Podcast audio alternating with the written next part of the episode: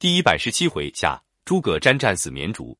邓艾的奇袭制胜，成最险之功，很大程度上托付于刘禅的无能，更托付于刘禅的腐败。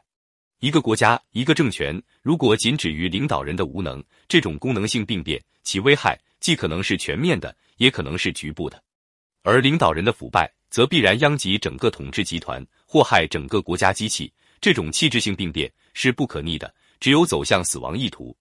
据吕思勉的分析，邓艾的兵是能够进去、退不回去的，自然要拼命死战，其锋不可当。然而其实是孤军，假变后主坚守成都。这时候剑阁并没有破，钟会的大军不得前进，邓艾外无救援，终究要做瓮中之鳖的。然而后主不能坚守，进而投降。姜维在剑阁听得诸葛瞻的兵被打败了，乃引兵向西南退却，到了现在的三台县地方，奉到后主的命令，叫他投降魏军。姜维便到钟会军前投降。据《三国志》说，当时将士接到投降的命令。都发怒的拔刀着石，难道姜维倒是轻易投降的吗？《资治通鉴》也有记载：义中会降，将士贤怒，拔刀着石。胡三省注曰：“观此，则蜀之将士岂肯下人哉？其主不能用之耳。”本来诸葛亮之子诸葛瞻是有机会演出他人生的最大辉煌，给他父亲增光添彩的。但是很不幸，正如很多名父之子一样，由于大树底下不长草的缘故，往往适得其反。反而做出玷污先人、辱没名门的憾事。这个诸葛瞻不知是脑子短路，还是一时性白痴，竟将一场必赢的仗打得一败涂地。邓艾顺阴平小道而来，经过七百里不毛之地的奔袭，又经过摩天岭滚沙而下，将有守将马邈降，使不死也脱了一层皮的邓艾及其军士得以喘息。要是马邈不降，忠于职守，巡逻查边，来一个捉一个，也是不世之功。可当时蜀之上下弥漫着一股投降主义和失败思想的阴风，马邈之降，诸葛瞻之败，乔州是不能辞其咎的。刘禅闻此，遂委诸葛瞻率部拒敌。其实邓艾之偷袭，本如一股毛贼，官军一到，殄灭在即，乃不需思量之事。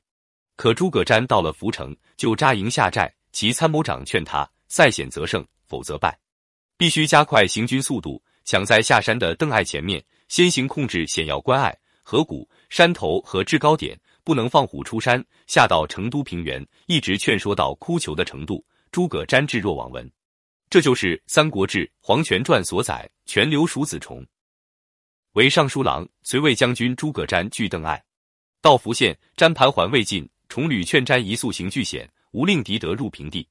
沾有语未纳，重置于流涕。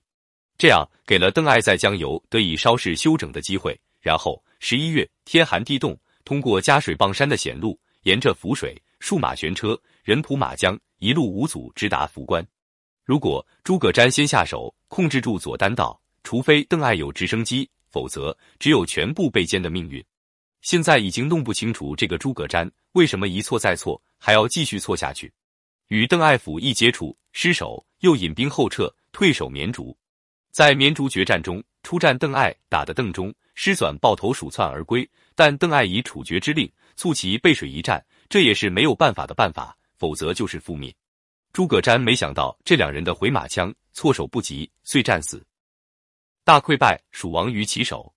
王英离说过：“朱惠翁欲传莫略载瞻及子上死节事，以见善善及子孙之意。”南轩不以为然，以为瞻任兼将相，而不能急谏以去黄皓，谏而不听，又不能奉身而退，以继主之遗物。可谓不克消矣。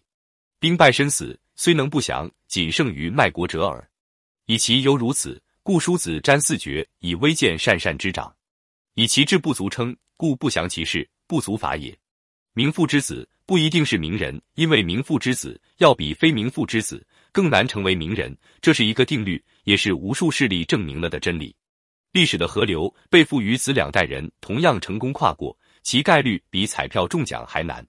对名父之子而言，一先人的余泽使他们容易满足；二先人的光芒使他们黯然失色；三先人成名的时代背景已经发生着改变。更何况名父犹如一座高山，屹立在他面前，要想达到那样的高度，已属奢望；还想超越这个高度，岂非痴人说梦？《三国志》说诸葛瞻是以美声异域，有过其实。四川话冲壳子不足道也。